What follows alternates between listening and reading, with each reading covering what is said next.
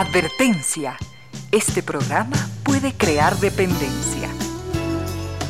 Dependencia de la buena música, del comentario oportuno, del momento poético, de las voces que siempre tienen algo que decir. Aquí se unen la música y la palabra, con cierto sentido.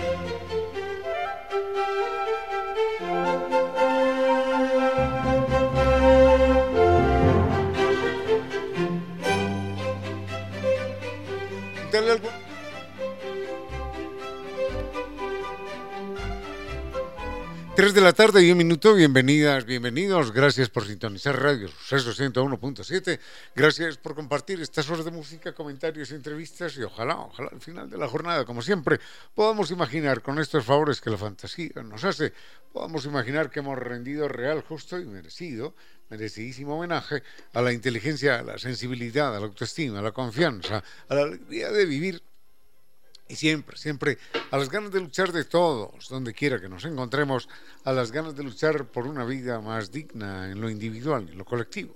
Y en esa tarea de cada tarde, de cada jornada, de manera generosa, inteligente, leal, nos acompañan ustedes con sus correos, contactos y mensajes en estas direcciones de las siguientes redes sociales.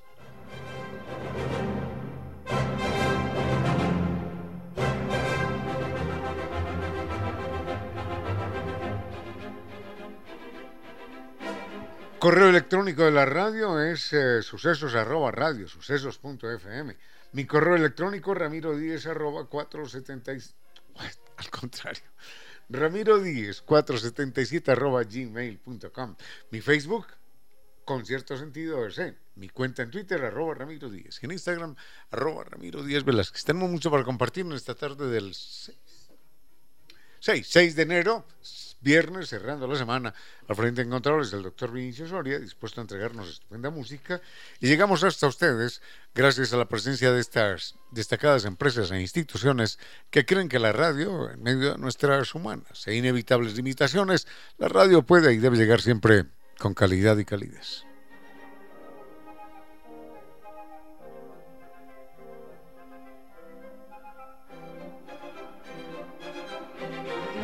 Haga realidad de sus sueños de grandes viajes. Para eso está San Vitur con un eh, catálogo extraordinario en este año, bellísimos destinos. Las perlas del Báltico, los increíbles fiordos, la magia de Japón, Tailandia, la península ibérica, las islas griegas, Tierra Santa, capitales imperiales, santuarios marianos.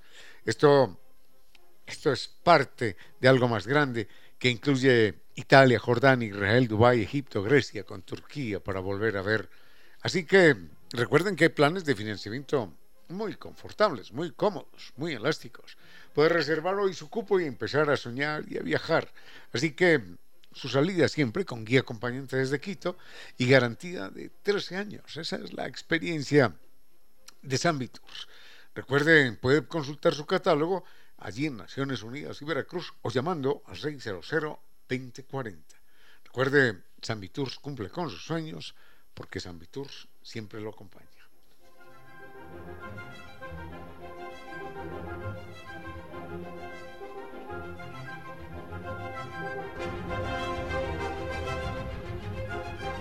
Servicios digitales de Microsoft 365, por ejemplo, claro que sí. Ser más productivo con OneDrive de 6 teras es posible porque le permite almacenamiento en la nube, mantener licencias originales Microsoft en los dispositivos y realizar llamadas internacionales por Skype y mucho más. Contrate Microsoft 365 y páguelo en la misma factura de su servicio de Internet. Consulte en www.netlife.es o llame al 31, 39 20.000. NetLife, mucho más que Internet.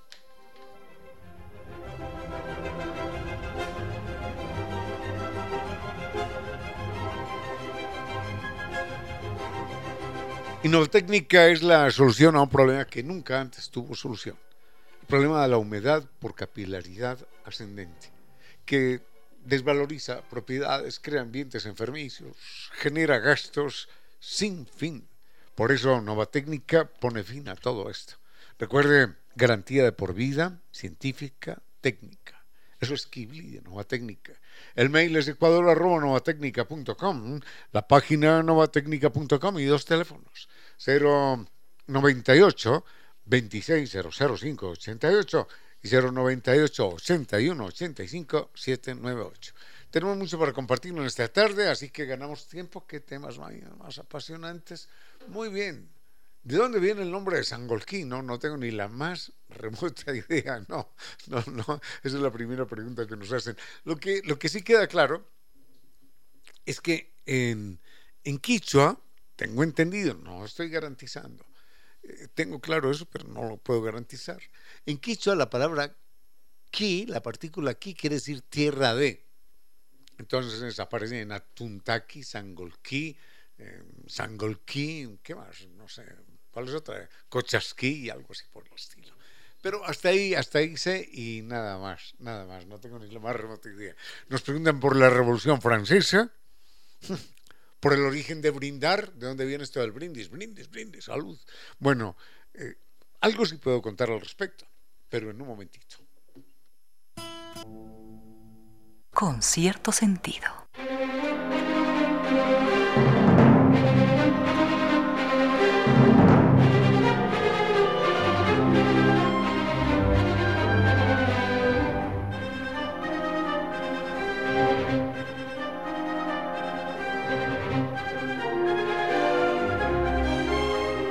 Con mucho cariño, con mucho cariño para algunos oyentes. Eh, solicito el favor de que las llamadas que, se me hagan, yo contesto al teléfono, bueno, no contesto al teléfono, sino que respondo a las llamadas cuando me las pasa eh, Vinicio Soria, que las llamadas sean, sean breves, porque es que lamentablemente yo, yo no vengo aquí con ningún libreto escrito.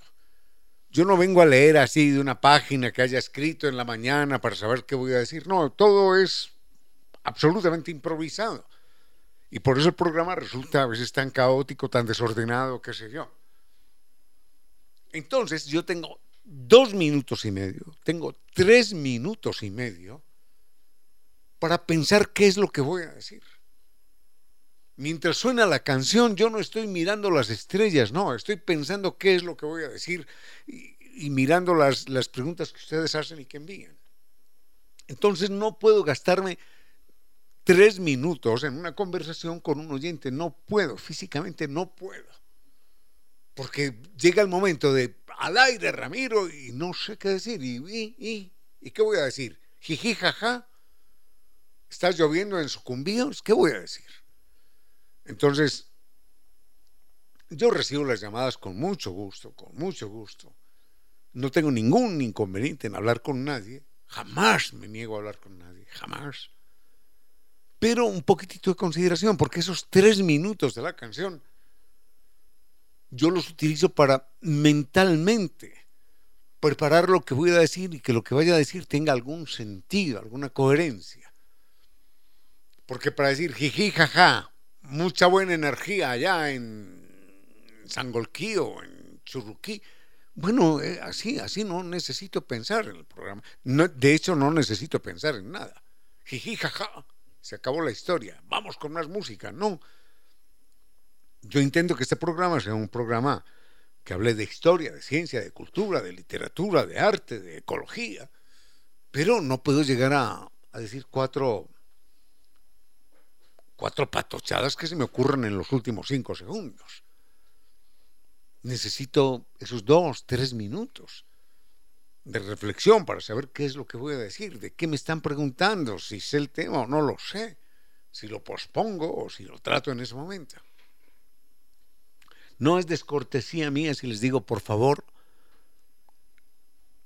atiendo feliz las llamadas, pero que sea una llamada que respete esos tres minutos que yo tengo para hablar al aire, para pensar lo que voy a decir al aire. bueno. Enseguida empezamos con los temas propuestos en el programa. Unos consejos comerciales y regresamos con cierto sentido. A esta hora, recuerde que a veces el llanto alivia más que la risa.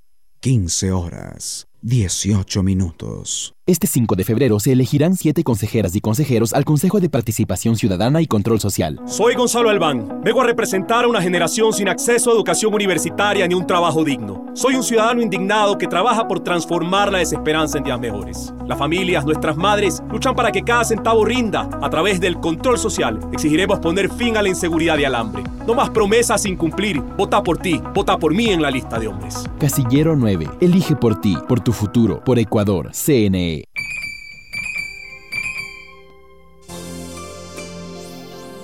El viento llora mientras busca su lecho entre las hojas. En pocas palabras, la poesía dijo, El viento llora mientras busca su lecho entre las hojas.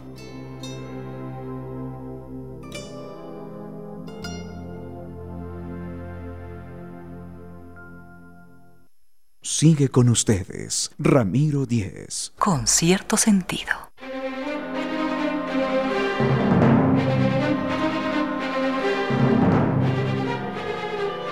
Hubo una época en la que yo era muy aficionado a, a investigar el, el origen de las palabras. Ya se va uno volviendo viejo, cambiando de temas y busca otras lecturas. Pero acerca de la palabra brindar, no hay una no hay un origen muy claro. Eh, el brindis, salud, salud, venga, ¿no? Vamos a tomarnos una copa de vino y yo brindo por la salud, brindo por la alegría, brindo por el éxito, brindo por un montón de cosas. Parece ser muy antiguo, porque inclusive aparece en alguna biografía de,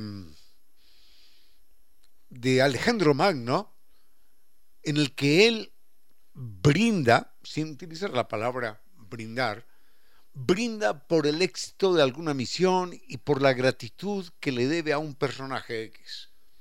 Entonces dicen, Alejandro Magno levantó la copa y antes de beber dijo, bebo esta delicioso vino, bebo esta, bebo este delicioso vino en gratitud por fulano de tal y fulano de tal y les deseo muchos éxitos. Era un brindis, ni más ni menos.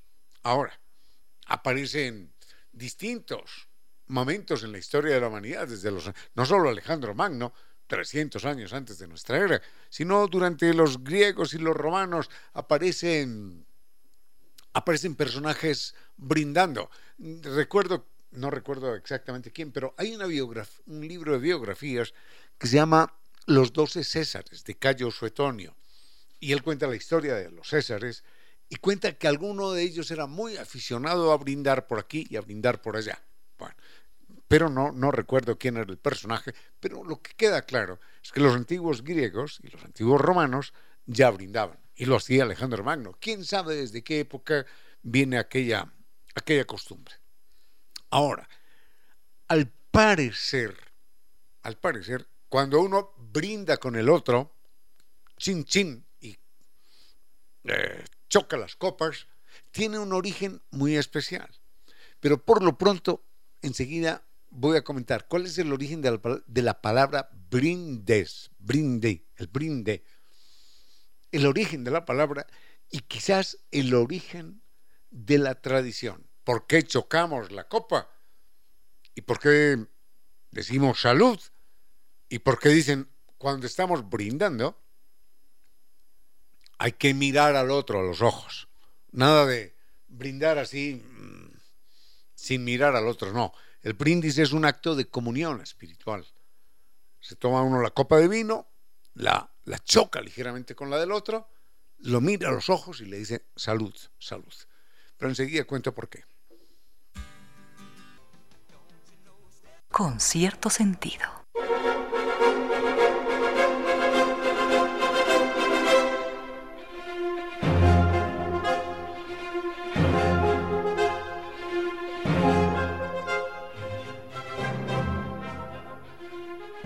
Cemento, ladrillo, pintura, arena, bueno, mil problemas, gastos van, gastos vienen, se acaba el problema de la humedad por capilaridad ascendente, se acaba durante un mes o dos meses y después vuelve a aparecer y siguen los ambientes enfermizos y vuelven los gastos. Esa no es la solución. La solución es científica, técnica, con garantía de por vida y la entrega Kibli de Nova Técnica. Recuerde el mail es ecuador.novatecnica.com, la página novatecnica.com y dos teléfonos 098 26 588 y 098 81 85 798. Nova Técnica, garantía científica, técnica de por vida.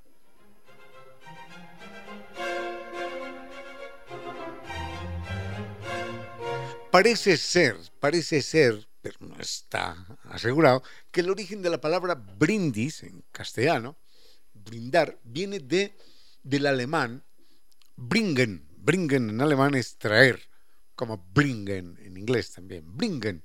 Entonces, era, a ver, trae tu copa, bringen, bringen, trae tu copa, choquemos la copa, bringen, bringen, bringen, y termina el bringen en brindis, en castellano. Ahora, ¿por qué el bringen deriva del alemán y no del francés o del inglés o de cualquier otra lengua? Porque dicen que el pueblo alemán es un pueblo, entre las muchas maravillas que tiene, qué pueblo tan extraordinario, está también el degustar, por ejemplo, de los buenos vinos, de las buenas cervezas. Entonces, en las reuniones alemanas, dicen, no era extraño el bringen, bringen, venga, choquemos copas, como un gesto de buena amistad, como un gesto de salud, como un gesto de buen augurio. Bringen, bringen, bringen. Trae, trae la copa, trae la copa. Pero no solo el bringen significaba trae la copa y choquémosla, sino que hay una raíz mucho más remota en el origen del brindis como gesto. La palabra posiblemente haya aparecido a partir del alemán, bringen, pero quizás el origen de la costumbre esté en lo siguiente. Cuando había una reunión de paz, de acuerdo, de concordancia, somos amigos, no nos vamos a agredir, ven te invito a tomar una copa, ven te invito a compartir esto, existía la desconfianza de que el otro le estuviera dando veneno. Eso dicen, pero no es, no es seguro, es simplemente una hipótesis. Y entonces la costumbre era, para yo saber que no me estás dando veneno y para que tú sepas que no te estoy dando veneno, mira, dame un poco del vino que te estoy sirviendo y yo te doy un poco del vino del que, del que me he servido yo. Intercambiaban un, un poquitito de las copas, clock, clock, y ese gesto de amistad era un gesto de confianza, un gesto de no te estoy envenenando. Hoy por hoy no se intercambian ya parte del líquido al vino, del líquido de la cerveza o whisky, no. Pero se mantiene el gesto de chocar las copas, juntarlas, como, como una forma de decir, toma tranquilo que no te estoy envenenando. Tranquilo, mira. Estoy tomando de tu copa, dame un poquitín, así que no te estoy envenenando. Y, como sé que no me estás envenenando, también prueba de la mía. Es más o menos el gesto que tenemos los humanos cuando vemos a alguien a distancia y levantamos la mano y mostramos la palma de la mano. Dicen que eso viene de épocas inmemoriales, cuando se encontraban dos grupos de hombres y estaban en señal de paz, en plan de paz de no tengo armas, no te voy a agredir. Levantaban la mano para mostrar, mira, no traigo armas. Entonces era un gesto de confianza, de saludo, de amistad. Y así lo conservamos hoy. Cuando uno saluda a una persona a la distancia, no levanta la mano de cualquier manera, ¿no? Levanta la mano mostrando la palma. Hola, hola, hola, ¿qué tal? Estoy en señal de paz, no tengo, no tengo ningún arma conmigo. Y cuando se chocan las copas es una remembranza de aquella vieja costumbre. Intercambiamos un poco de nuestras copas, de nuestras bebidas, para convencernos mutuamente en aras a la amistad que no estamos siendo envenenados. Vayamos con la music y volvemos. En tu cabello mi mano está cautiva, no la dejes ir. En pocas palabras, la poesía dijo, En tu cabello mi mano está cautiva, no la dejes ir.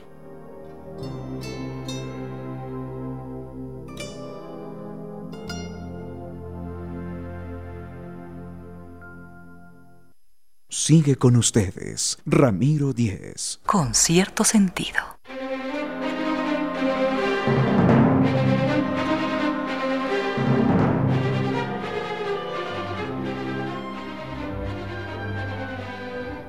Don Daniel dice, bueno, este es otro tema que no estaba previsto, don Daniel dice que a él le encanta el origen de las palabras y que hace mucho tiempo que no lo abordamos.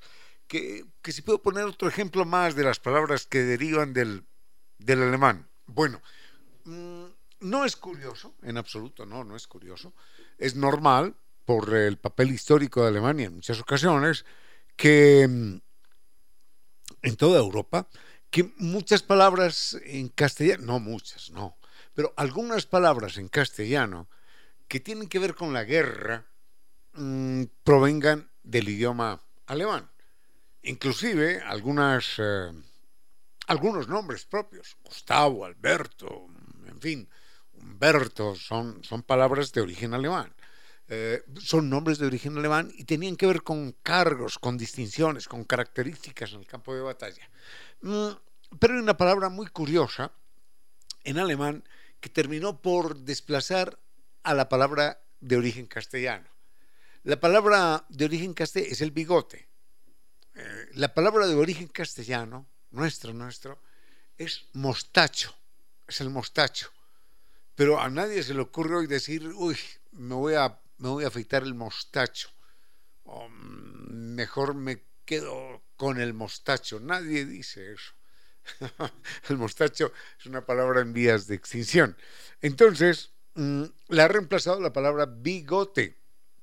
Y la palabra bigote deriva de, de un momento en la España, creo que de Carlos V, el emperador, cuando eh, importa virtualmente, importa, literalmente importa, soldados mercenarios alemanes. Entonces, se cuenta que los soldados alemanes bebían, bebían mucho vino, bebían cerveza, bebían lo que fuera, y en medio de sus francachelas, ellos eran muy amantes de los grandes bigotes, así, bigotes muy, muy, muy, muy vistosos.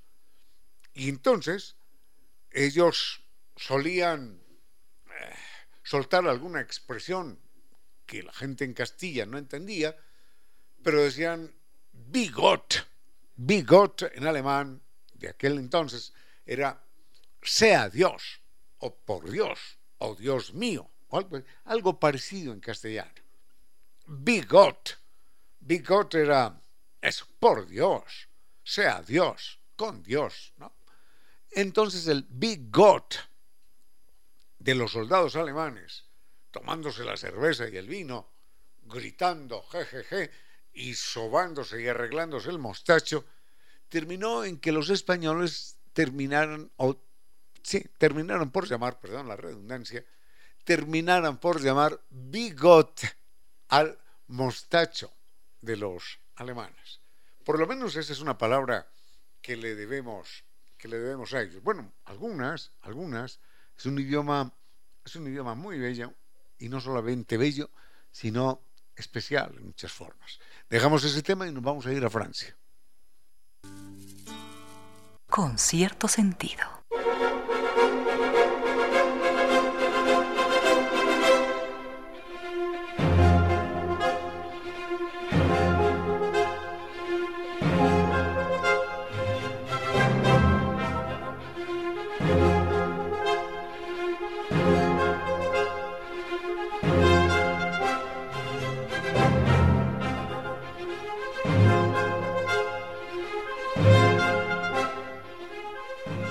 Recuerden, San Viturs es la posibilidad de darnos el gran, el gran placer en nuestras vidas, el gran placer de viajar, de lugares exóticos, desconocidos, maravillosos, inolvidables. En este año, por ejemplo, San Vitur ofrece las perlas del Báltico, los fiordos increíbles, la magia de Japón, de Tailandia, la península ibérica y las islas griegas, Tierra Santa, capitales imperiales o santuarios marianos. Y a eso súmele Dubái, Egipto, Israel, Jordania, Grecia, con Turquía, por ejemplo, para volver a ver. Esto es, esto es empezar a viajar, empezar a soñar, empezar a disfrutar. Cada salida es con guía acompañante desde Quito. Y a San Tours lo, lo sustentan 13 años de experiencia, de garantía. Puede consultar con ellos, con su catálogo de viajes, en Naciones Unidas y Veracruz frente a la sede de jubilados del IES, en la página sanvitours.com o llamando al 600-2040. Recuerde que San Viturs cumple con sus sueños porque San Viturs siempre lo acompaña.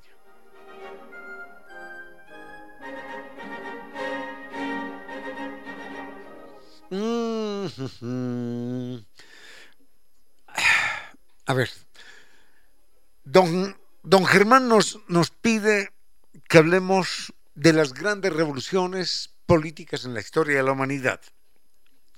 Creo que hay una primera gran revolución política, no hablo de la revolución de la agricultura, de la revolución que significa el fuego, no, no, no, revoluciones políticas.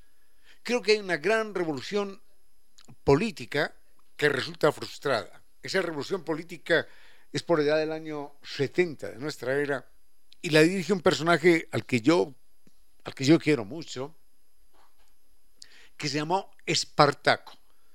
De hecho, si un día pueden leerse una, una biografía novelada, una novela biográfica de Espartaco, léansela. El autor es Arthur Kestler, se escribe Koestler. Arthur Kestler tiene una biografía de Espartaco que es inolvidable. Tiene dos traducciones en castellano, el título por lo menos. Una se llama Espartaco y la otra se llama Los Gladiadores. Si leen esa novela, nunca, jamás, nunca, jamás la van a olvidar. Esa es una primera gran revolución eh, frustrada Espartaco y enseguida vemos, vemos por qué, por qué fue una revolución y por qué fue frustrada. Y las otras dos grandes revoluciones en la historia de la humanidad son la Revolución Francesa, 1789, y la Revolución de Octubre, la Revolución Bolchevique, que realmente no fue en octubre, sino que fue en noviembre, para ellos fue la revolución en noviembre, porque como había dos calendarios distintos, bueno, octubre era para nosotros, para ellos era noviembre. En fin, enseguida puedo hacer una referencia a Espartaco y a la Revolución Francesa. Unos consejos comerciales y regresamos con cierto sentido. A esta hora, recuerde que, aunque sea merecida y justificada, la felicidad es un privilegio. 15 horas, 54 minutos.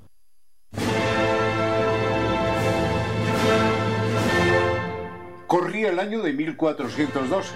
Francia llevaba casi 70 años de guerra contra Inglaterra que ambicionaba apoderarse de la corona francesa. Entonces en Orleans nació una niña que con el paso del tiempo decidió luchar contra el invasor inglés. Esa niña se llamaba Juana de Arco. Cuando se presentó al ejército como voluntaria, el comandante Bradicourt la rechazó con dos cachetadas por considerarla loca y porque todavía era una niña. Entonces Juana se disfrazó de hombre, fingió la voz y fue aceptada en las filas combatientes y así ganó un espacio en el ejército francés. De nuevo fue descubierta y para conservar su puesto decidió mentir y dijo, Estoy cumpliendo órdenes de Jesucristo, del Arcángel San Gabriel, de Santa Catalina y Santa Margarita. Ellos me dicen que debo luchar contra los ingleses. Y ante tal argumento, por tener a tan poderosas voces a su espalda, fue aceptada en el ejército. Nunca antes la historia vio a guerrera tan valiente. Nunca antes hubo una mujer que enfrentara el combate con tanta alegría y decisión. Nunca antes hubo nadie que se lanzara contra el enemigo con tanta convicción en la victoria.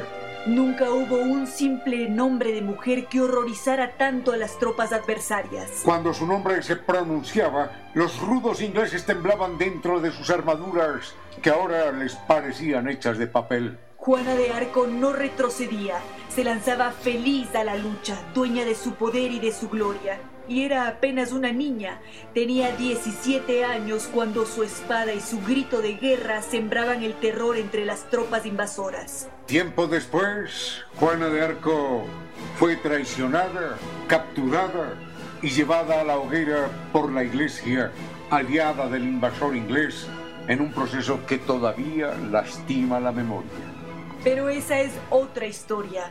600 años más tarde, la misma iglesia que la quemó viva reconoció su valor y la nombró santa, Santa Juana de Arco.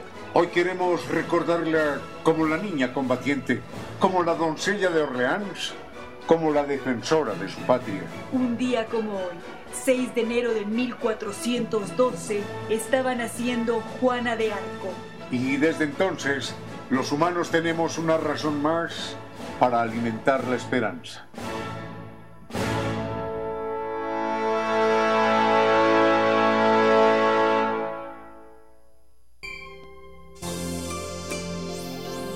Avergonzada de su propia belleza está la tarde. En pocas palabras, la poesía dijo, avergonzada de su propia belleza está la tarde.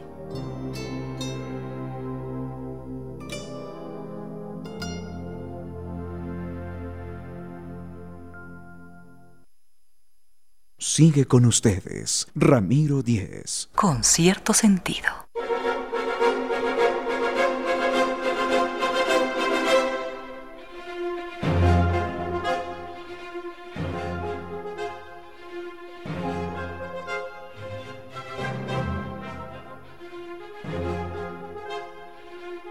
Espartaco es un eh, gladiador, tengo entendido que gladiador tracio de alguna parte de Grecia. Y entonces, este personaje un día dirige una sublevación de gladiadores. Los gladiadores, todos lo sabemos, eran, eran sí, luchadores, pero no luchadores porque quisieran, no. Nadie, nadie por su gusto se mete a una arena, a un circo, a matar o a que lo maten eran esclavos. Entonces, estaban obligados a matarse. Así de simple. Así como hay gente que ama una cosa horrenda que debería ser prohibida, que se llama pelea de, gallos, y hay quienes tienen peleas de perros también. Bueno, así era en la antigua, en la antigua Roma. Los gladiadores eran esclavos traídos de otros pueblos a veces también romanos, pero generalmente traídos de otros pueblos, y obligados a matarse. Era, era algo hoy, hoy inadmisible. ¿Y saben lo que es una, una temporada de tres meses en la cual hay más de cinco mil muertos en combate? Bueno, se llenaban los circos romanos con esto, con esta barbarie, con este horror. Entonces, en un momento dado, Espartaco logra escapar, logra liberarse y dirige una sublevación, una sublevación de esclavos. Pero él, él dirige la sublevación de esclavos no para liberarse de su condición de, de gladiador, sino que empieza a liberar a otros esclavos que no eran gladiadores. Es decir, es una lucha política contra la esclavitud. Esa es la primera gran revolución en política en la historia de la humanidad. Prefiero no contar cómo termina aquello, porque es, es un desastre doloroso al máximo.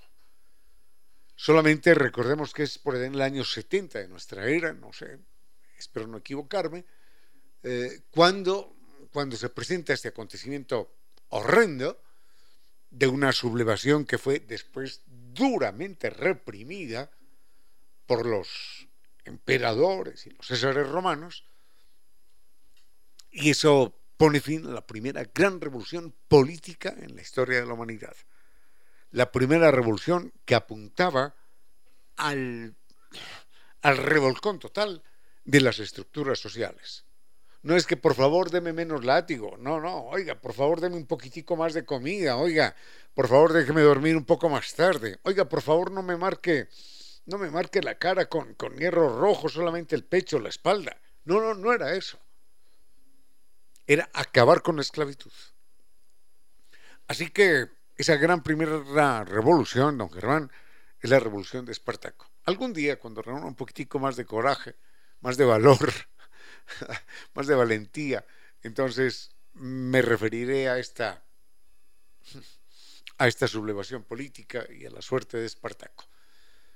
Léase, si puede, la novela de Arthur Koestler, con K, Koestler, Kestler.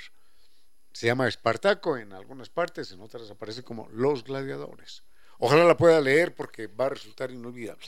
Y enseguida hacemos una breve referencia, breve sí, porque hay muchos otros temas, a la Revolución Francesa. hija que día que tría que te será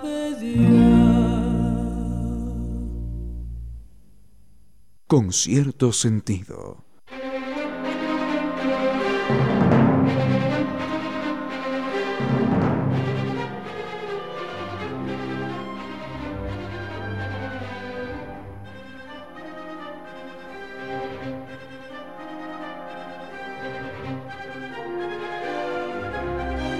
La Revolución Francesa, como todo gran acontecimiento en la historia de la humanidad, tiene muchas perspectivas de aproximación. Uno puede acercarse desde el famoso 14 de julio de 1789, la toma de la Bastilla, jiji, y de ahí la serie de, de acontecimientos que derivaron. La otra posibilidad es mirarlo un poco más en perspectiva, pensar qué es la monarquía, pensar qué es el renacimiento, pensar qué es el fin de la Edad Media, pensar que hay un grupo de hombres preclaros, de personas preclaras, inteligentes, adelantadas, que empiezan a tomarle el pulso a la época y que empiezan a pensar que un rey, con todo el respeto para, para algunas personas que tienen reyes y que los apoyan y tal, empiezan a pensar que un rey es una aberración. Eso de que yo soy fulano de tal, y fulano de tal, y soy nombrado por Dios, y entonces no, no, no le doy un golpe a la tierra, y no trabajo y vivo como un parásito, mientras en, el pueblo hay, hay miseria y hay hambre, y yo soy un parásito privilegiado porque, porque soy rey por la voluntad de Dios. Bueno, hay gente que empieza a pensar distinto, y empieza a lanzar luces, y empieza a cuestionar, y empieza a preguntarse acerca de la racionalidad y no solo de la racionalidad, sino de la decencia de tal idea. Entonces, eso se empieza a vivir particularmente en Francia, mm, consecuencia del fin de la Edad Media y consecuencia del Renacimiento y de la Ilustración. La gente empieza a cuestionarse muchas cosas, no solo en el terreno científico, sino también en el terreno político. ¿quién es este? Pero ¿quién es este? ¿Quién es este para que diga que es, es nombrado por Dios? Y la gente empieza a saltar ya algunas barreras ideológicas y empiezan a poner apodos. No solamente era el rey tal, el generoso, el bueno, no, empiezan a llamarlo el idiota, el imbécil, el, otras cosas que no quiero decir. Entonces, cuando uno llama el rey fulano de tal y nadie, nadie, nadie, completa su nombre sin decir el idiota o el tarado o el imbécil, perdón las expresiones, pero era como la gente lo llamaba. Entonces hay un momento en el que la gente empieza a decir, oiga, ¿cómo así que este es el que me manda? ¿Cómo así que semejante subnormal ha sido nombrado por Dios y vive como un parásito a costa de la miseria de todo el mundo. Ese pensamiento revolucionario que le da una patada a todo el orden ideológico, pues, político y social, empieza a vivirse en, Francia, siglo XVII, siglo XVIII. y termina un día con la Revolución Francesa. Bueno, una forma entonces es decir, bueno, el 14 de julio sucedió esto. La otra forma es acercarnos históricamente y la otra forma, que también es muy elocuente, a mí me gusta mucho, es a través de los acontecimientos de esa revolución, de los personajes que, que la hicieron o que la sufrieron, de sus grandes aciertos y también de sus grandes errores. Enseguida intentamos algunas de estas aproximaciones. Sigue con ustedes, Ramiro Díez. Con cierto sentido.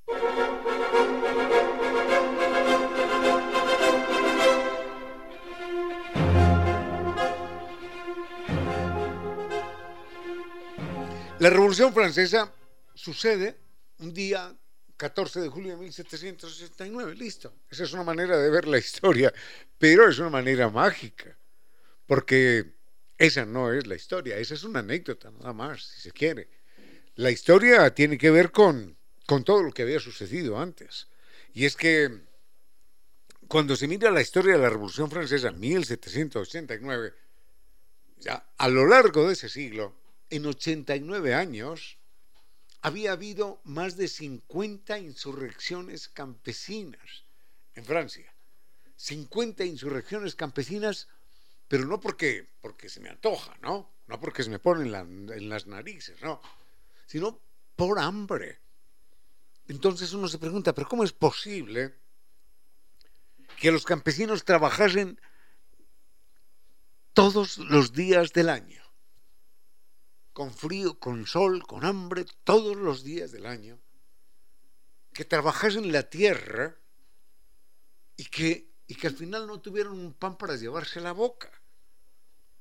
Y no era uno o dos o tres, no, era el campesinado en, en números considerables. Bueno, uno dirá, ah, sí, es que la tierra no daba nada. No, pero la tierra sí daba, por supuesto. Llevaban, llevaban siglos cultivando la tierra, llevaban siglos sembrando trigo, llevaban siglos sembrando y alimentándose de ella. Pero llega en un momento dado un grupo de, de parásitos sociales que a través de la fuerza y del engaño les dice es que somos reyes, somos designados por Dios y ahora todo el mundo trabajar para, para nuestra cuenta, para nuestro bienestar. Y entonces uno dirá, pero ¿será posible? Sí era posible, aunque pareciera imposible. Cuando se conocen esos castillos, esos salones de los reyes franceses, uno dice, pero ¿será posible tanta locura? Y de alguna manera tanta desvergüenza y tanta irracionalidad. ¿Para qué voy a necesitar yo, perdonen, 600 habitaciones, perdonen, 600 habitaciones. Pero no son 600 habitaciones comunes y corrientes, no. 600 habitaciones con alfombras, cuando las alfombras se hacían a mano. 600 habitaciones adornadas con oro, con estatuas, con lujo, con chimeneas. ¿Pero qué es esto? ¿quién, ¿quién de nosotros, quién de ustedes requiere 600 habitaciones adornadas con oro? Ninguno de nosotros, ninguno. Uno para dormir necesita una. Digamos que para leer y para comer necesita otra y para recibir a los amigos otra habitación y ya. Y otra para una visita. Dos, ponga, listo, se acabó. Pero 600 habitaciones y no en un palacio, ¿eh? en N palacios y castillos a lo largo y ancho de toda Francia. Mientras tanto, los campesinos morían de hambre. Entonces hay un momento en el que, consecuencia de esta situación irracional, despótica, criminal, obviamente criminal, y consecuencia en contravía del pensamiento de los grandes filósofos que empiezan a decir, oiga, esto de los reyes puesto por Dios como que no, no tiene mucho sustento. Si nosotros trabajamos, que el producto sea nuestro, que el alimento sea nuestro. ¿Cómo es posible que un campesino lleve 10, 15, 20 años trabajando, trabajando la tierra, de sol a sol, nazca su hijo y su hijo muera de hambre. No, no es posible. Mientras llegan los ejércitos del rey y se llevan todo el trigo. No es posible. Entonces esto unido la miseria del pueblo, unido al, al pensamiento filosófico de los revolucionarios. Están allí D'Alembert, Diderot, Rousseau. Esto revienta con la Revolución Francesa. Ahora, los resultados de la Revolución Francesa fueron positivos en algunos sentidos y fueron erráticos en otros sentidos. Enseguida vemos algo. Con cierto sentido.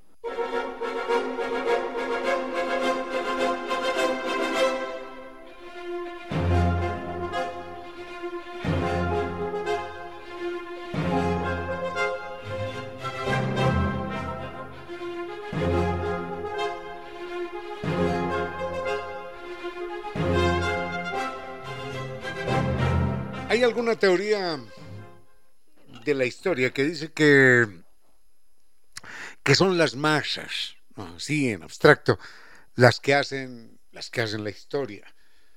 Es verdad, sí, es verdad que han sido generalmente grandes movimientos de masas los que han originado en un momento dado un cambio social. Pero es imposible, es imposible dejar de pensar en algunos individuos que han sido protagónicos en esos grandes acontecimientos históricos. Ejemplos en la historia de la humanidad sobran muchos. Si Alemania, en medio de toda su crisis, no encuentra un... espero que los nazis no se molesten, un psicópata como Adolfo Hitler, mmm, las cosas hubiesen cambiado si Adolfo, Adolfo Hitler cuando tenía 19 años se iba a suicidar y un amigo suyo le quita la pistola, si deja que se suicide, la historia de, de Alemania hubiera cambiado, la historia de Alemania, de Europa y de todo el mundo. De idéntica manera, en todos los grandes acontecimientos en la historia de la humanidad, mmm, sin algunos personajes, en la Revolución Francesa, la Revolución Francesa hubiera sido distinta.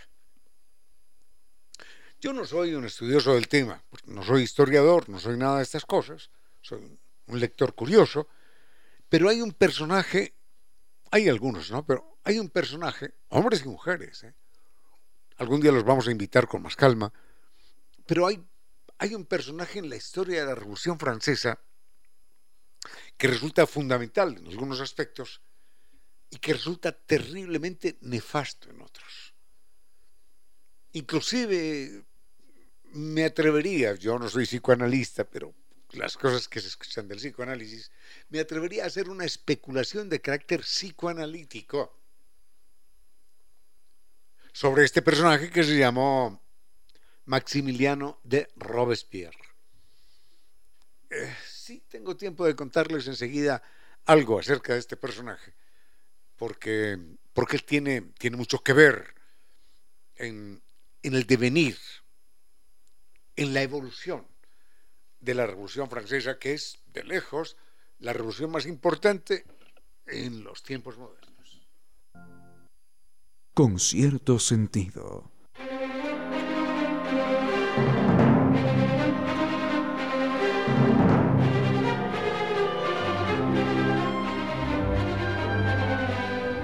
Es una, es una pena, es una pena empezar con una con una anécdota personal, pero necesito hacerlo, fue que hace, hace algunos años ya le propuse a un expresidente de la República en una conversación que tuve con él, le dije, hable con su ministro de, de, Justicia o de Gobierno para que me permita a mí entrar a las cárceles. Y me dijo, ¿para qué? Yo le dije, quiero con los PPLs, quiero enseñarles a matar. Y el tipo, el presidente, miró como diciendo, pero este está loco, ¿no? Yo le dije, no, pero quiero enseñarles a matar dentro del tablero de ajedrez. Para que desfoguen su, su angustia, su ansiedad, para que ocupen su cerebro en otras cosas. Esa era la idea mía. Eh, tener acceso a las cárceles eh, para poder para poder enseñar ajedrez, que es una disciplina altamente formativa, maravillosa. Y bueno, por alguna razón o por algunas razones, no se me hizo caso y nunca, nunca me, concedieron el permiso. Y, y, me dijeron, ¿cuánto cuesta? ¿Cuánto cuesta el proyecto? Le dije, no cuesta nada. Porque yo voy a poner los tableros de mi bolsillo, soy un tipo pobre, pero los pongo. Los tableros, las piezas, les voy a comprar un trofeo para, los, para el primer campeonato que organicemos. Y voy sábados y domingos a dar clases y no cobro un centavo, señor, no le va a costar un centavo.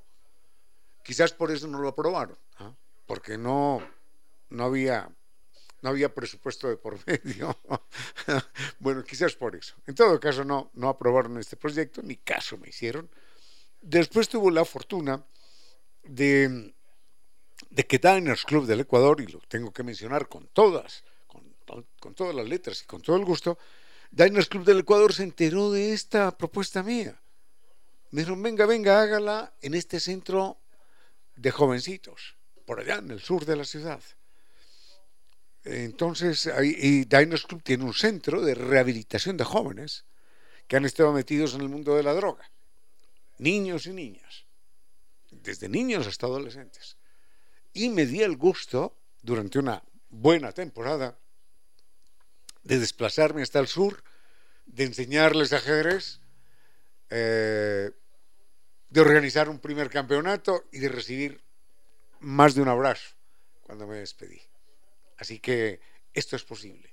El ajedrez es una disciplina altamente formativa y, y tengo el gusto de contar en este momento con la complicidad de un queridísimo amigo es el arquitecto José Espinosa, pero hay un problema grande. Él me dijo, le concedo la entrevista con tal de que no me diga arquitecto. Usted me dice José, así que muy bien. José, gracias por estar acá. Cuéntenos cuáles son las propuestas en ajedrez que usted nos trae. Bueno, muchas gracias Ramiro. Eh, he abusado de su confianza, dado, dado el hecho de que usted es un gran aficionado al ajedrez y ha hecho una gran obra de motivación a través de sus columnas ajedrecísticas, de las actividades que usted nos comenta en este momento. Y yo coincido plenamente con usted en el sentido de que si bien el ajedrez no es una panacea que va a solucionar graves conflictos que tiene el país en lo social, en fin, pero creo yo que sí es una actividad que podría contribuir, especialmente con los niños, con los jóvenes, a una distracción sana, a una distracción que les permita evitar eh, eh, ciertas desviaciones. Sí, entonces creo yo que el canalizar esto a través de las escuelas, de los colegios, de la gente común y corriente, de los padres de familia, haría un gran bien. El día de mañana gracias al aporte de la administración del Parque La Carolina, que nos dio un bonito espacio al lado norte del vivarium, a unos 20 pasos al norte del vivarium, eh, arbolado, eh, rodeado de vegetación. Eh, ahí hemos organizado un tablero gigante de ajedrez en donde pueden de una manera voluntaria y gratuita acudir padres de familia, niños, escolares, aficionados, para divertirse un poco, para un poco contribuir al gens una sumus, que es, ¿no es cierto?, el, eh, el lema, el lema de, del ajedrez, somos una familia, una familia en la que no hay eh, personerías de tipo político ni de tipo económico, sino que simplemente compartimos momentos, eh, yo diría, telepáticos a través de esta maravillosa actividad. Es la, la cofradía, es la, la, complicidad de la inteligencia y del arte. Así. Porque el ajedrez es eso, es eh, el arte y la inteligencia y también lo lúdico que se dan la mano. No hay quizás otra actividad humana tan completa en esos tres sentidos como el ajedrez. Arte, mm, ciencia. Ciencia, por supuesto, inteligencia lo lúdico, lo creativo. Quizás es la actividad humana más completa en ese sentido. ¿Verdad? Sin embargo, eh, yo creo que hay un, uh, un fenómeno, tal vez, eh, el hecho de que las personas piensan que el ajedrez es solamente para inteligentes, y, y no es verdad. Eh, el ajedrez se lo puede cultivar en todas las edades, en todos los espacios, cualquier persona que tenga un poquito de afición por esta actividad lo puede jugar muy bien, lo puede recrearse, puede compartir momentos muy gratos con sus amistades, con sus familiares, con sus hijos. En fin, no creo que es una actividad exclusiva para un grupo elitista de, personas. Pero atención con esto, ¿eh? no necesita uno ser eh, Albert Einstein, ni Alekin, ni Fischer para ser, eh, para ser un buen jugador de ajedrez. No necesita eso. Claro. Porque el ajedrez, como dice usted, no es para inteligentes solamente, no. Pero el ajedrez tiene algo que ver con eso. Es que el ajedrez, al que lo practica, lo hace más inteligente. Sin duda alguna. Porque el ajedrez enseña a pensar y es un ejercicio que en el día a día no solemos hacer. Enseña a pensar, a analizar, a calcular, a reflexionar, a conocernos a nosotros mismos y a controlarnos. El ajedrez reúne eso y mucho más. ¿Cómo no? Sí, en realidad hay algunas cualidades eh, sensoriales, cualidades emocionales, eh, cualidades racionales a las que contribuye la formación ajedrecística, ¿no? el, pensamiento organizado, el control del tiempo, ¿no? La, actividad del ajedrez, el, número de jugadas, eh, un ajedrecista tiene que manejarlas también controlando el, tiempo en el que se va a ejercitar y desde ese punto de vista es multifacético en sus beneficios para cualquier persona. Está demostrado que los niños que empiezan a jugar ajedrez, y cualquier persona, desarrollan una mejor capacidad matemática, analítica, de memoria, de concentración, de análisis, de todo esto, y que los niños que practican ajedrez tienen unas notas sobresalientes en las otras materias. Eso está comprobado científicamente, con estudios en estudios a lo largo y ancho de todo el mundo. Entonces, el llamamiento es a empezar a practicar, a jugar ajedrez, a difundir el ajedrez.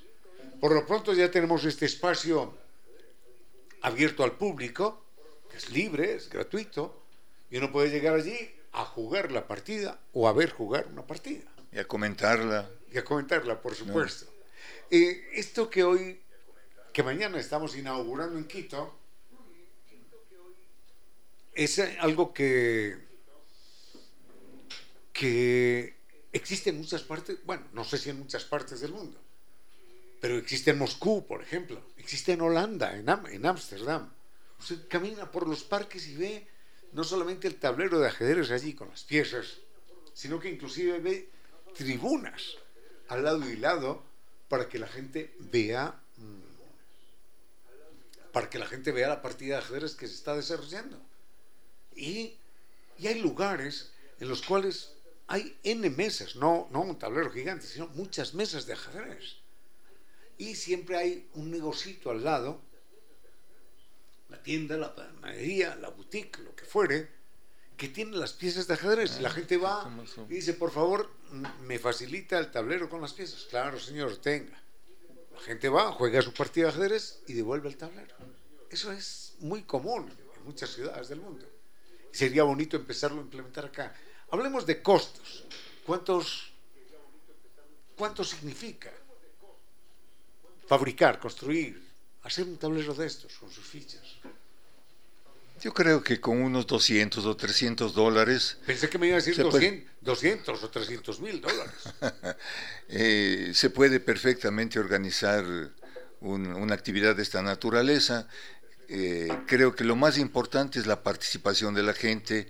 Eh, es importante que haya un organismo que se comprometa a administrar, a, organizar este asunto, ¿no? para facilitar los materiales, facilitar las piezas, controlar, en fin. Pero en realidad es una actividad tan sana y en un parque eh, rodeado de arbolada como usted lo dice, respetando la ecología, eh, tal vez con, acompañando con, mesas eh, eh, construidas de madera, con los tableros para dar simultáneas, para que cada cual lleve sus, piezas y, estudie un poco el ajedrez, sería una gran cosa. Ojalá pudiéramos esta iniciativa reproducirla en todas las ciudades, ojalá pudiéramos motivar a, a los eh, señores alcaldes de algunos sitios que en conjunto con la Federación de Ajedrez del país se podrían dictar eh, cursos, dictar seminarios. Creo yo que y estamos en contacto con algunas escuelas del sector para que dentro de las escuelas se generen estos clubes de ajedrez o como actividades alternativas eh, envíen a los niños acá al parque para impartirles conocimientos sanos y que ellos aprendan a, a temprana edad de estas actividades y puedan luego desarrollarlas en el futuro. Se pueden descubrir talentos que en el futuro podrían representar acá al país. Podrían ser, podrían ser tres ministerios los que colaboraran en esto. Pienso en el Ministerio de Educación, el Ministerio de Cultura y, y el Ministerio de Deportes. Les vale, les vale 200 dólares un tablero, hombre, con piezas ya ponga, ya que se duplique el precio, vale 400, no. Pero, pero se puede hacer de las ciudades de Quito, de los pueblos de Quito, de los municipios de, Quito, no, de Ecuador, se podría hacer algo, algo muy amable. Que la gente viniera y dijera, qué maravilla, ¿no? Quito es una ciudad donde la gente juega ajedrez. No solamente la crónica roja, sino donde la gente juega ajedrez. Estoy absolutamente seguro de que en el imaginario colectivo, empezaría a imperar la idea, más que la idea, el ideal de la inteligencia, de la lucha amable, honesta, con mucha, con mucha, con mucha creatividad artística. Y el ajedrez sería entonces otra forma de, de ser, de pensar, de actuar, no necesariamente la locura, la violencia, el azar, sino el ajedrez. ¿A qué hora se inaugura este, este tablero, José? ¿Y, qué va, ¿Y qué va a consistir esta inauguración? Bueno, nosotros hemos venido trabajando algo así como un mes en este proyecto. No lo hemos inaugurado antes porque hemos tenido un poco la interferencia de las fiestas de Quito, las fiestas navideñas, las fiestas de Año Nuevo. Pero aprovechando que comenzamos el año, queremos entregar esta, esta instalación a los amigos ajedrecistas a las 9 de la mañana. Esperamos que asista un buen número. Eh, hablaremos un tanto acerca del valor que tiene el ajedrez, un poco acerca de la historia del ajedrez. Seguramente vamos a hacer alguna demostración de alguna partida memorable, de algún gran ajedrecista de algún tiempo y eh, compartir con los con los eh, eh, compartir con los amigos ajedrecistas pues este momento grato de, de fraternidad deportiva de mucho respeto no se trata de un evento promocional de ningún tipo político, sin lucro, de, ninguna naturaleza, y por lo tanto pues está convocada la, comunidad. 9 de eh, la mañana entonces. A las 9 de la mañana, los que quieran comunicarse con nosotros pueden llamar al teléfono 09 86 46 0076. Un momentito lo anoto, un momentito lo anoto, ¿nos repite? 09 86 46 00 76. Por el momento yo estoy de coordinador, pero tenemos un grupo de profesionales, amigos muy queridos, ¿no? en los que, entre los que contamos con usted también, Ramiro, eh, los cuales eh, estamos dispuestos a turnarnos y dar algún seminario algunas lecciones del ajedrez, algunas demostraciones del ajedrez. Seguramente el día de mañana, eh, entre dos compañeros de ellos, haremos una demostración del, ajedrez en este tablero gigante. Y luego la administración del parque nos ha ofrecido unos dos bancones eh, ecológicos de ciprés, de un gran árbol de ciprés, para allí tener unos 10, 15 tableros que se pueden permitir jugar eh, parejas de perfecto. Eh, mañana, la, vez anterior que usted y yo hablamos, hablamos de mm, del estudio Saavedra. Y me dijeron, no, no, no conocemos el estudio Saavedra. El estudio Saavedra es un famoso problema de ajedrez que tomó más de 100 años en resolverse. Más de 100 años. Y participaron dos curas, uno de ellos de apellido Saavedra en España. Mm, y entonces, eran dos curas que jugaban ajedrez y se presentó ahí una, una discusión sobre si ganaba o era tablas o perdía, qué sé yo. Lo cierto del caso es que este problema que es famoso tardó más de 100 años en resolverse. Mañana, si usted me permite, cuatro minutos, les puedo mostrar cuál fue la historia y el desenlace sorprendente del estudio Saavedra. Fabuloso, ¿no? Claro. Hemos llevado también el, para el día de mañana unas partidas de Pablo Morphy, que fue uno de los genios importantísimos del ah, ajedrez. Hay una, hay una pieza maravillosa. Bueno, hay, hay, una partida que él jugó a ciegas, mirando la ópera. En la ópera, claro. Esa partida la vamos a reproducir allí con comentarios para que la gente vea esa creatividad, esa genialidad que tuvo Pablo Morphy. Lo juega a las ciegas en la ópera. ¿Cómo no? En un entreacto de la ópera. Así es. Pablo Morphy terminó por abandonar el ajedrez decía él, más decepcionado de algunos ajedrecistas que del ajedrez. Bueno, el primer campeón del mundo norteamericano. ¿Cómo no? Así fue. José, muchísimas gracias por estar acá. ¿eh? Y mañana estamos allí, 9 de la mañana. Correcto. Muchísimas gracias por el espacio, Ramiro. No, señor. Siempre es un gusto, hombre. Siempre es un gusto.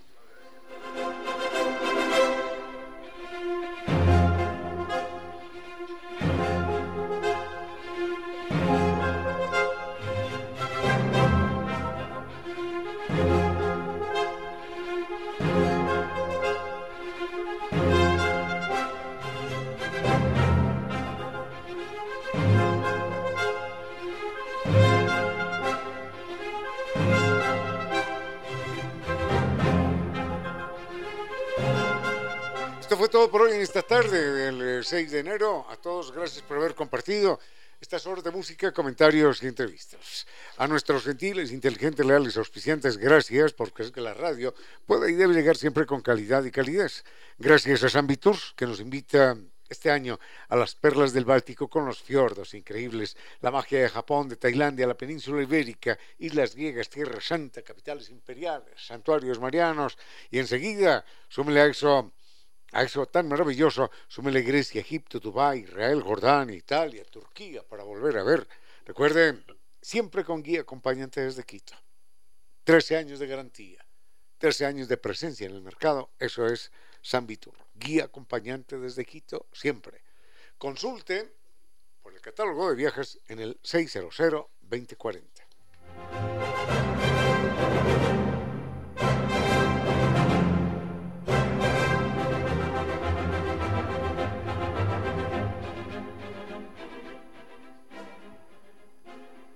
Gracias, gracias a NetLife que nos recuerda sus servicios digitales Microsoft 365. Recuerden eh, que pueden ser más productivos con OneDrive de 6 teras de almacenamiento en la nube, mantener licencias originales Microsoft en los dispositivos y además realizar llamadas internacionales por Skype y mucho más. Recuerde, Microsoft 365 lo contrata y lo paga en la misma factura del servicio de Internet. Más información, netlife.es o llama al 39 20000.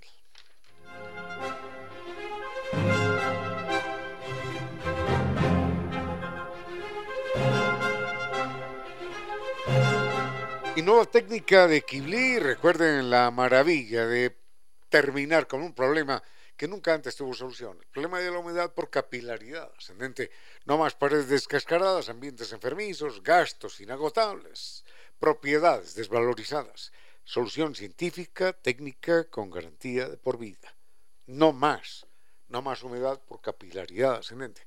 Recuerde el mail de Nova Técnica, ecuador.novatecnica.com, la página novatecnica.com y dos teléfonos, 098 2600568 y 098 8185 798.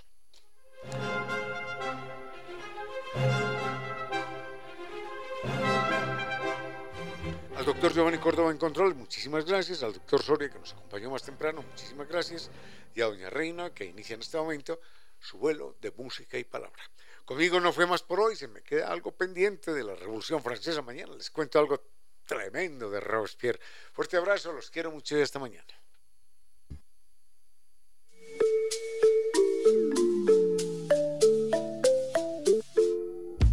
Y ahora, bienvenidos a un vuelo de música y palabra. Bienvenidos a este espacio con cierto sentido, con Reina Victoria Díaz, para que disfruten de un vuelo de, música y palabra.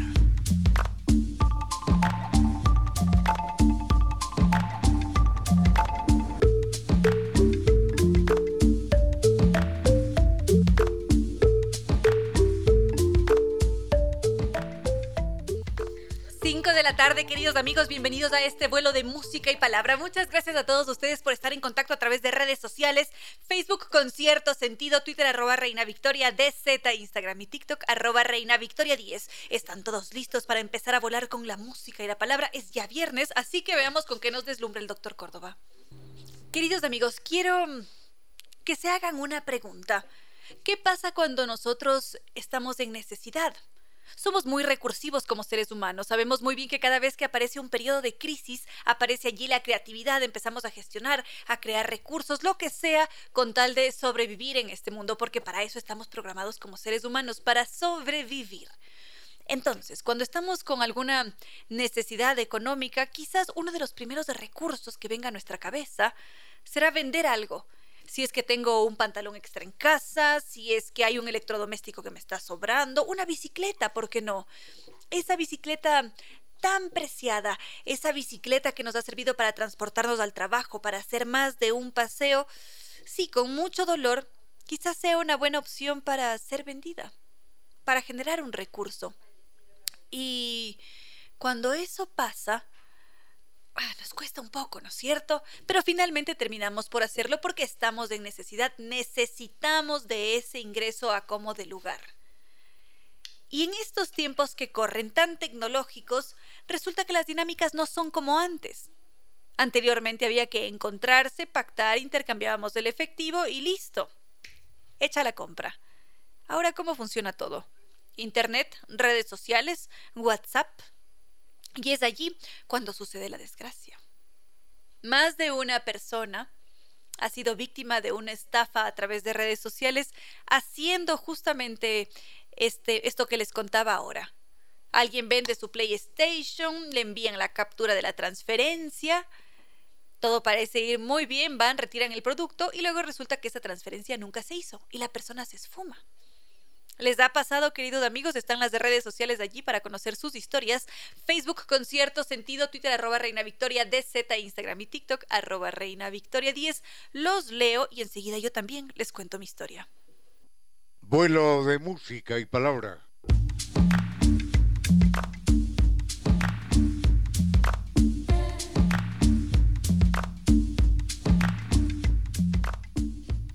Sigamos entonces, sigo recibiendo sus mensajes, Carlos, Santiago, Javier, Edison, Jaime, Juan Carlos.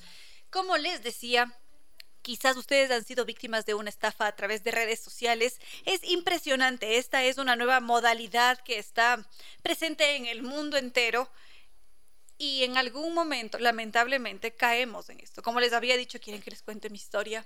A mí me acaba de pasar. Yo soy ese personaje que perdió su bicicleta haciendo una venta a través de redes sociales. No era la primera vez que lo hacía. Y Claro, confiaba en el sistema de la plataforma, de Meta, uno allí vende sus cosas, todo fluye con, con normalidad, con tranquilidad. Pero resulta que en esta ocasión me engañaron, con todas las letras, bien subrayadas. Lo hicieron a través de WhatsApp, luego intentaron sacarme mucho más, más plata, intentar sobornarme. Bueno, todo un drama chino. Y esto es algo que le ha pasado a más de una persona. Eli Bravo lo había comentado también en una ocasión. Y es muy común que nos encontremos con mensajes que nos llegan a través de Facebook, de WhatsApp, de Instagram. Mm, tal vez nos llega una oferta de trabajo o nos dicen muchas veces que una persona querida nuestra está varada en el aeropuerto o en algún lugar de transporte y que necesita de emergencia recursos. Y cuando lo leemos decimos, uy, sí, hay que hacer algo. Inmediatamente accedemos a dar nuestros datos o mm, empezamos a hablar con esta persona y de diferentes maneras terminan por estafarnos. Y no nos pasa solamente a nosotros como individuos, sino que muchas veces también hay instituciones bancarias que son víctimas de estafa. Es impresionante y en ese punto decimos cómo prevenimos, si es que estamos poblados de redes sociales, si es que hay tantos canales de comunicación, ¿cómo hacemos para evitar que esto suceda? Y lo que nos dicen los expertos, tristemente, es que hay que desconfiar. Casi siempre hay que desconfiar de aquello que viene de un entorno externo que no lo conocemos, porque cada uno de los mensajes, de los anuncios o cómo se comunica el extorsionador, sabe muy bien qué es lo que está haciendo. Busca manipular, atrapar, atraparnos para de esa forma robar. Entonces, queridos amigos, a poner mucha atención qué tipo de información compartimos, con quién nos comunicamos, si es que vamos a hacer una venta. Eso también tiene que ser hecho con mucho tino y siempre comprobar que todo haya sido hecho, que aparezca el depósito, detallitos, tips que nos pueden salvar en la vida cotidiana para que no perdamos un objeto tan preciado como lo es una bicicleta. Vuelo de música y palabra.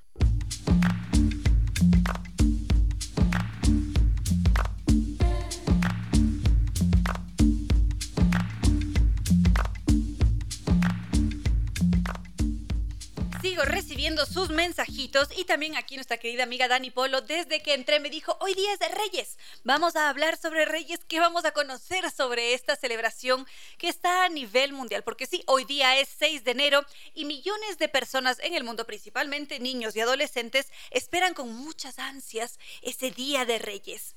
Países como Venezuela, España, México, entre muchos otros de habla hispana, están muy pendientes de la llegada de esos tres reyes que muchas veces también traen regalos. Ahora, seguramente, si escuchamos que estamos celebrando a reyes, nos estaremos preguntando quiénes son, por qué lo hacemos, por qué es una trayectoria que se ha mantenido a lo largo del tiempo. Y esto es algo que vamos a conocer después de escuchar un tema musical, porque aquí en este espacio, en este vuelo de música y palabra, siempre nos acompaña la música. Con cierto sentido.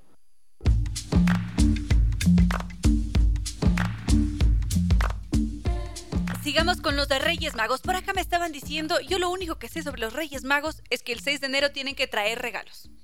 y esto es, se me ríen, pero por supuesto, esto es, esto es la idea que tenemos. Los de Reyes Magos llegan ese 6 de enero y cargan regalos, así como lo hicieron con Jesús. Llevaban oro, incienso y todo esto que tenía un simbolismo, por supuesto. Y así es como hemos crecido a lo largo del tiempo con esta festividad del cristianismo. Es quizás una de las más importantes que se celebra en algunas partes del mundo. Y aquí una cosa curiosa es que la historia no sabe exactamente si es que eran tres de reyes, cuatro, cinco, no hay ningún texto que haga mención al número de, de reyes que venían a entregarle los presentes a Jesús. Apenas en el siglo V aparece por allí un texto que está en Francia, un por si acaso, en la Biblioteca Nacional, y allí aparecen los tres nombres que conocemos hoy en día, Melchor, Gaspar y Baltasar. Hasta allí todo va bien. ¿Qué más se descubre en este texto que es tan antiguo? Ya se imaginarán ustedes por allí un pergamino arrugado, todo que da esa sensación de otro tiempo que parecería que se va a quebrar si es que lo topamos. Ese mismo texto nos dice que esos reyes magos no eran magos como los conoceríamos hoy en día, sino que eran sabios. Porque en el relato, con la lengua que fue escrita esa historia, se hacía referencia a un mago. El origen de la palabra mago justamente tiene mucho que ver con esto. Es más, lo podríamos comentar a continuación, creo que sí nos da el tiempo hasta antes de entrar con nuestro entrevistado. Sigamos entonces. Como les había dicho, nos íbamos a centrar por un instante en la etimología de la palabra mago, en su origen.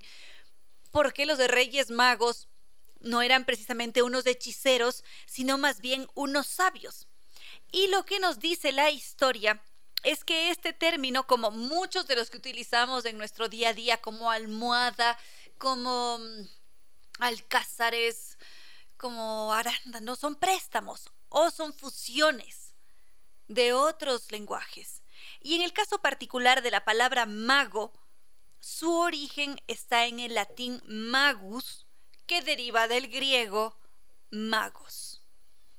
Es toda una cadena, como se darán cuenta, ha habido una evolución en el tiempo. Además, cada vez que un, que un territorio se apropia de un término, lo que hace es dotarlo con una significación. A veces sigue siendo la misma, en otras veces, otras veces lo que solemos hacer es cambiar esas significaciones porque mm, así es como funcionamos.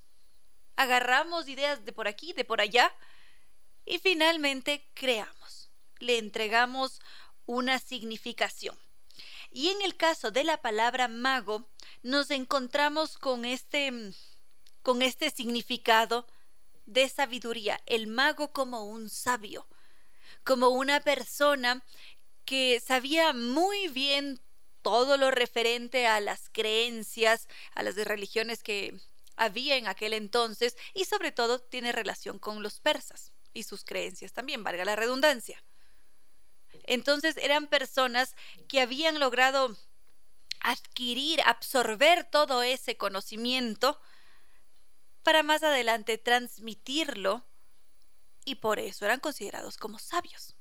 Y según lo que nos dice la Biblia, y también este texto que les decía que está en alguna parte de la Biblioteca Estatal de Francia, es que esos reyes magos eran unos sabios, eran unos entendidos en el tema que iban a ver a Jesús para dejarle ciertos presentes sobre los cuales vamos a conocer ahora su, su significación brevemente porque ya es la hora de recibir a nuestro entrevistado de hoy, comentar cuáles son los em, la simbología que tienen estos de regalos que traen los de Reyes Magos. Ellos van a ver al niño Jesús una vez que ha nacido, van a ese eh, tengo la sensación de que hablamos de esto hace muy poquito, doctor Córdoba, ¿no es cierto? Serán unas dos, tres semanas, me acabo de conectarlo con, con una tarde que hablábamos sobre el espacio, que era un establo, el corralito donde estaban los animales y que nació allí por la humildad y toda la simbología también. No importa, aprovechemos que es seis para repetirlo. ¿Qué nos dicen? Nos dicen que Baltasar cargaba oro. ¿Por qué el oro? ¿Por qué darle oro al niño Jesús? Ese oro siempre ha sido un símbolo de riqueza. Si pensamos en las alianzas de matrimonio, casi siempre son de oro o son de plata. Entonces, por la tradición que tiene el oro en la historia, es una ofrenda común entre aquellos que tienen poder es una muestra de respeto. Y seguramente Baltasar se lo llevó al niño Jesús como un símbolo de respeto para decir, este es el rey en la tierra, el nuevo rey. Gaspar, en cambio, lleva mm, incienso y el incienso con el humo siempre está muy vinculado a la divinidad, a aquellos que están por allá lejos, por lo alto. Y casi siempre está presente en las ceremonias religiosas. Entonces, a través del incienso se intentaba reconocer el carácter divino de ese niño Jesús. Y por último, Melchor llevaba mirra. La mirra es algo así como un, bálsamo precioso, también muy utilizado en ceremonias de religiosas y que en la representación religiosa justamente lo que se hace es reconocer a la persona como un mortal. Y en el caso de Jesús, como ese hombre que va a derramar su sangre para de alguna manera aportar a la humanidad.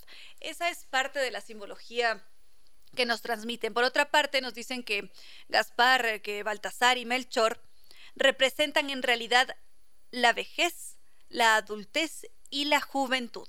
Son esas tres etapas por las cuales tenemos que atravesar como seres humanos y van allí a dejar su camino con iba a decir con Melchor, con el niño Jesús. Por ahí leo sus mensajes, queridos amigos. Enseguida ya lo comento. Vamos a ir con algo más de música y nos preparamos para recibir a nuestro entrevistado de hoy. Hace más de dos mil años los etruscos inventaron el carro como arma de guerra. Si usted utiliza su carro como arma de guerra, significa que su mentalidad se ha quedado atrasada más o menos dos mil años. Porque le tenemos una noticia. Usted no es etrusco. Los etruscos hace siglos desaparecieron. Así que mientras encuentra ayuda profesional, no para su vehículo, sino para usted, le recordamos dos datos que pueden salvar vidas, incluyendo la suya. Usted no es etrusco. Su vehículo no es un arma de guerra. Vuelo de música y palabra.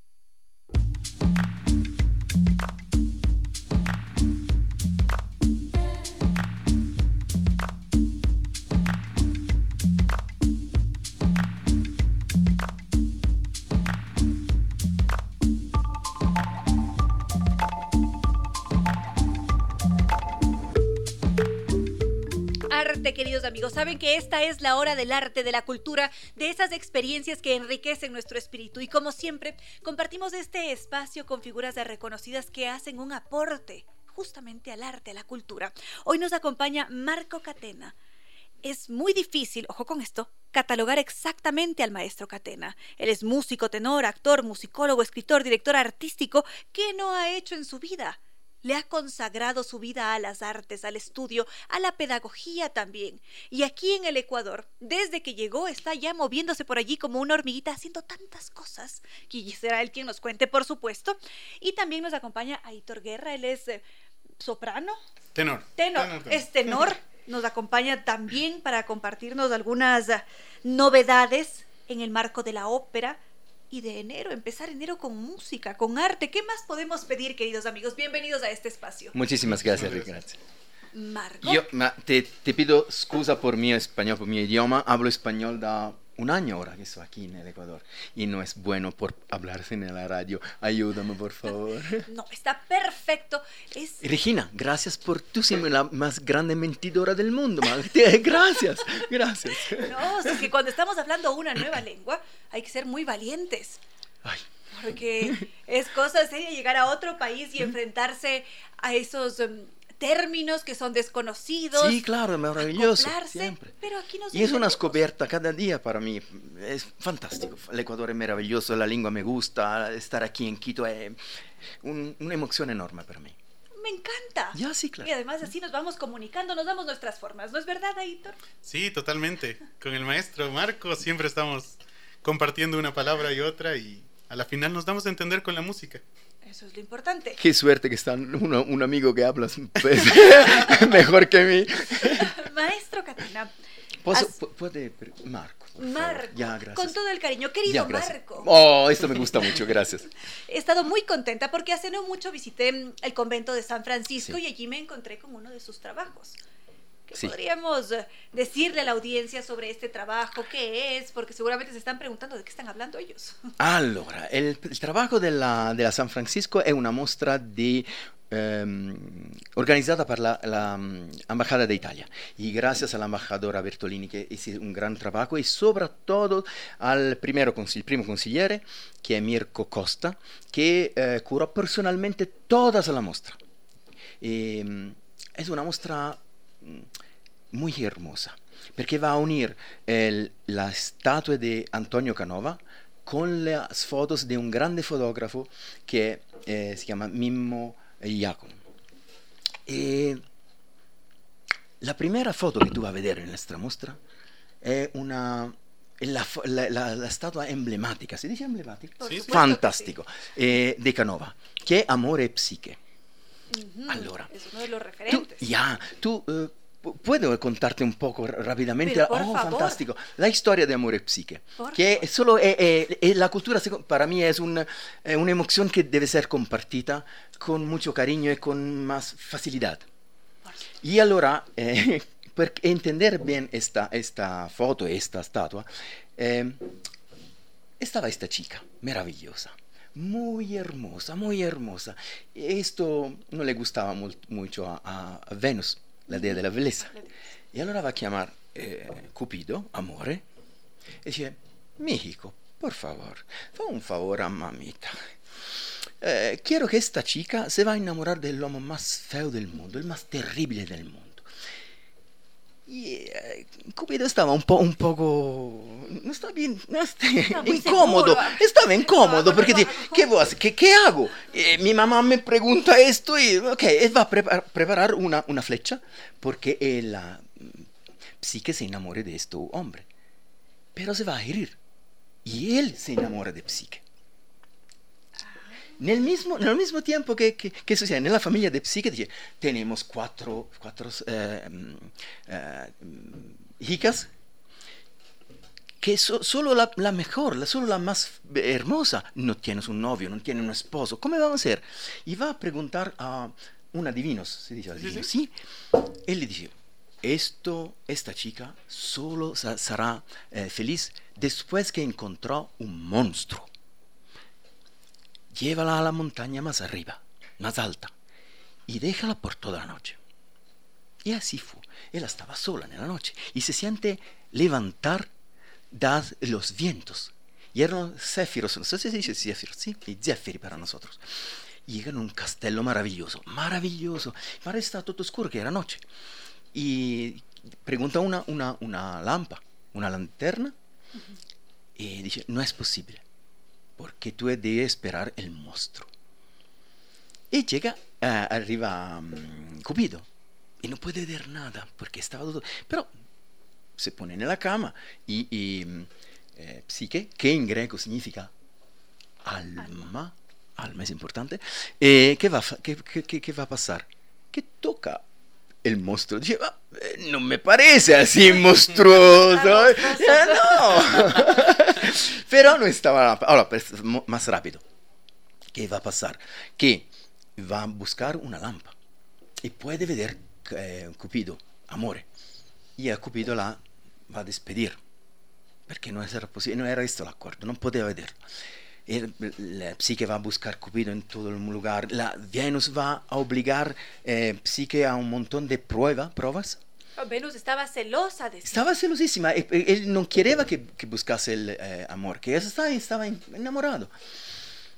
A la fin, Cupido perdona eh, Psique y los dos amantes se encuentran por, la, por una otra vez y se dan un beso maravilloso.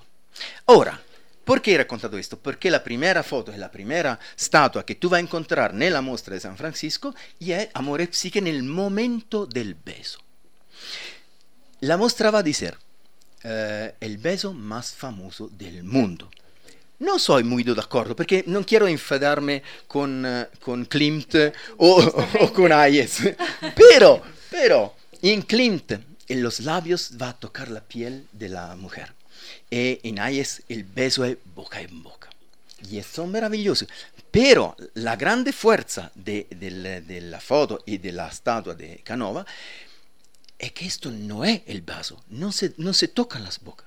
Es el momento, un segundo antes del beso. En todos nos- nosotros conocimos cuál es la emoción cuando vas a decidir de besar una mujer o, o- un hombre. Es un- un- una emoción enorme. Un segundo, no es el beso, es el segundo antes. Está allí la tensión, la Claro, pasión, Exacto, la pasión, la pasión, ganas. exacto. Esto- esto- ahora la, la- la- la beso, beso, ya, y después, claro. ¿Y qué va a hacer Canova? Por favor, eh, llegada a la muestra, ¿cómo se dice? Llegada a la muestra, date a ver la muestra. Ir a ver la muestra. Ir a ver la muestra, por favor, gracias. Porque ve que está un abrazo maravilloso de ella que va a contornar la cara de ehm, Amore y no está el vaso, es tan cerca. Canova va a circundar esto por mm, eh, fotografar A fotografiar. por- la emoción no el beso. Las alas, va a ver las alas de Cupido, van a, formar una X exactamente que van a, a, encrociarse en el medio de la emoción. Esto es bellísimo. Por supuesto que sí, sí, nos impacta. Cuando entramos a la muestra, llama mucho la atención lo que está mencionando ahora Marco, y ahora tiene mucho más sentido escuchando la historia, se hace mucho más potente. ¿Cuántas muestras, eh, cuántas fotografías son en total? 52. 52. Sí, en donde vemos cómo la fotografía logra capturar todo el esplendor de la escultura. El, eh, el fotógrafo, soprattutto nella, nella, ultima, nella ultima, io eh, ti invito a vedere la ultima um, sala, sta una foto del, um, di un ángel y el fotógrafo va a um, tocar un uh, pequeño de, detalle, uh-huh. te obliga a vedere questo dettaglio, è fantastico. fantástico, increíble. Eh, como una, una, otra cosa que es interesante, eh, la foto de Ícaro. Ah, por Todo, todos conocemos la historia Adiós, de Ícaro, Ícaro, perfecto, y no quiero contarla. Pero en este caso voy a contar la historia de Antonio Canova, lo escultor, que su papá murió y su mamá eh, se eh, fece una nuova boda, come si dice? Sí, se volvió a casar. Se volvió a casar, se volvió a casar nuevamente, exacto. Y abandonó su hijo, su hijo con el abuelo. Y el abuelo enseñó a Canova a uh, trabajar con el mármol, a esculpir el mármol. Eso vede Ícaro con, esto, con el papá, nella, nella, nella statua, pero va a concentrarse sulla cara del papá y es demasiado vie viejo. Y no puede ser, porque pues uh, en este periodo se, se, moría en 45, 50 años. y esto, ya, esto era más viejo. Y él no era el papá. Y es la, la estatua representa y el um, Antonio Canova y el abuelo. Por eso ese era más viejo. Y abajo tú puedes controlar las um, herramientas sí, por, por trabajar el mármol que eran de, del abuelo. Imagínense ustedes hacer este recorrido con Marco. Vamos, vamos. sí. emocionante escuchar la historia de cada una. Yo no puedo contarme todas las fotos porque era imposible para imaginar todo, pero se, se puede entregar tu, tu followers y seré muy feliz de ver un montón de personas que entran por la muestra. Porque a propósito hice un, un, video en donde ustedes pueden ver rápidamente esas fotografías en donde se juega con el erotismo, la sí. iluminación y además son dos monstruos porque es el gran fotógrafo con el gran escultor. Yo, fantástico. Y sentimos las fotografías, están los detalles, como lo decía ahora Marco, las siluetas, las curvas que tiene la espalda. Es, tienen que verla. sí, sí. Nos decías, Marco, ¿hasta cuándo hay cómo visitarla? Allora, la, la mostra está a, um, hasta el 13 de enero. Perfecto. En y el convento de San Francisco. Y en el convento de San Francisco y es gratuita, no se paga nada. Maravilloso. Aitor, sé que hay más cosas. Por una parte está esta muestra, uh -huh. pero también está la música. Sí, pues eh, junto con Marco nace esta idea de la mala compañía es un nombre muy, muy significativo. Eh, ¿Son una mala compañía para nosotros acaso? De hecho, de hecho siempre intentamos jugar con, con, con, las palabras, del juego de palabras. Entonces, eh, siempre decimos, ¿no? Que nuestra mamá siempre nos decía, no te juntes con la mala compañía y eso es lo que vamos a hacer. Entonces... ¿Y qué va a ofrecer esta mala compañía? A ver si es que yo también me pego. ah, fantástico, sí, sí. Pues la mala compañía empieza... Eh, con todo este año realmente ya trabajamos el anterior año muy fuerte por consolidar el grupo. Eh, llenamos los lugares donde nos presentamos, eso agradecemos siempre a todo nuestro público, a las personas que ya son fieles a nosotros. Eh, y empezamos este 17 de enero en el Teatro San Gabriel a las 8 de la noche. Todos son cordialmente invitados, van a ver. Y te, algo te recuerda el título de la, Sí, Marco, él, él, es de estas personas realmente que, que, yo considero más allá de creativos. Es algo que te inspira. Yo digo, ¿cómo, cómo puede ser tantas cosas? No he, no he pegado nada por eso, ¿eh? No he pegado, no he pegado. Pero él nos decía, por favor, eh, necesitamos encontrar un título especial. Algo que, que, que lleve a, a que las personas entiendan de primera eh, de qué se trata nuestro concierto. Entonces nuestro concierto se llama eh, Todos sabemos querer, pero muy pocos sabemos amar. Oh, y esto surgió en medio de una conversación, toda la compañía empezó a, a votar ideas y así llegaron sí, a... Siempre, siempre sí. Y quizás nos pueden adelantar algo de lo que vamos a disfrutar esa noche, el repertorio, o es de reservado. No, no es reservado. No es reservado. Eh, todos lo, lo, que vamos a ver son tríos y cuartetos de ópera. Que solitamente en, aquí en Quito no, se, no se, se, canta. Siempre se canta un aria, un solista. Nunca se va a hacer tres, cuatro, cinco personas. Y vamos a hacer en escenario. Ajá, escenario. Compartiendo escenario. Entonces, lo, lo especial de esto es que tiene este desamor y amor, todo esto también que se habla de la pasión no correspondida, pero de todos los puntos posibles, ¿no? Está desde la comedia hasta lo más dramático que lleva la ópera siempre. Entonces, realmente van a pasar una noche increíble el 17 de enero, así que vengan, vengan. Hay que reservar dos fechas. 17 de enero a las 8 de la noche en el Teatro San Gabriel, La Mala Compañía. No, te amo, gracias. y la segunda hasta el 13 de enero. Podemos ir de martes a domingo, me da la sensación, o de lunes a domingo. De lunes al domingo, pienso. Sí. Al convento de San Francisco preguntamos por la muestra de fotografía. Sí, absolutamente. Eh, gracias veramente eh, por la Embajada de, de, Italia y todo el trabajo que, que está ahí, porque son um, fotos muy, muy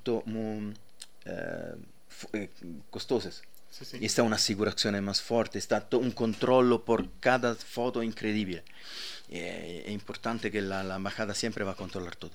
Me encanta. Gracias por toda su labor, no, gracias, gracias, gracias, por todo lo que están gracias. entregándonos. No, y ya en este punto, Marco, a Hitor, nos tenemos que despedir, pero siempre mucha gratitud. No, para, para mí, gracias por uh, que tú me invitaste en tu transmisión y sobre todo espero vederte el 17. Ay, pero por supuesto por que sí, allí estaré con ustedes acompañándolos, sintiendo esa Chiaro. música. Ma ti dico la última cosa más rápida, eh, uno de, de, dei pezzi delle, delle opere che vamos a cantar è fortísimo, muy fuerte, súper fuerte, porque el autor, mientras escribía esta ópera, moría.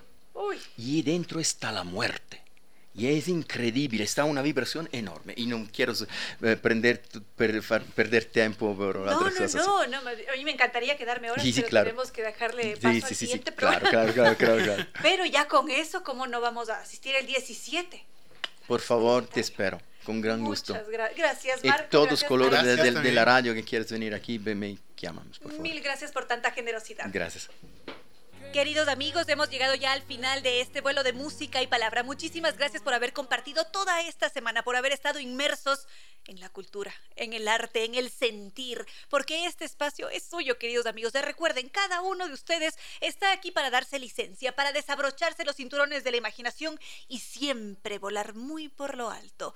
Gracias nuevamente por escribir a través de redes sociales. Las recuerdo.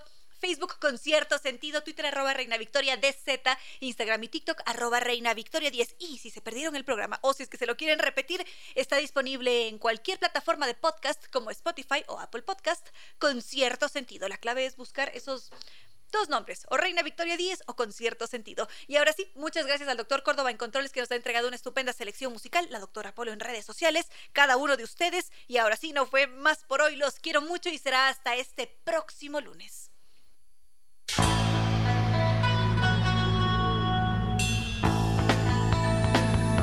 Como dicen es cierto que en la vida no hay casualidades, piense, ¿por qué escuchó usted este programa? Tal vez escuchó aquello que necesitaba o tuvo la sospecha de esa luz dentro de su propio ser. Una gota de agua, un corazón que late, una semilla en su memoria, un remanso en medio de sus prisas, una voz que aliente su esperanza, una pluma para sus alas. Algo de eso hemos querido ser. Aquí, en concierto sentido, con Ramiro Díez. Y Reina Victoria Díez.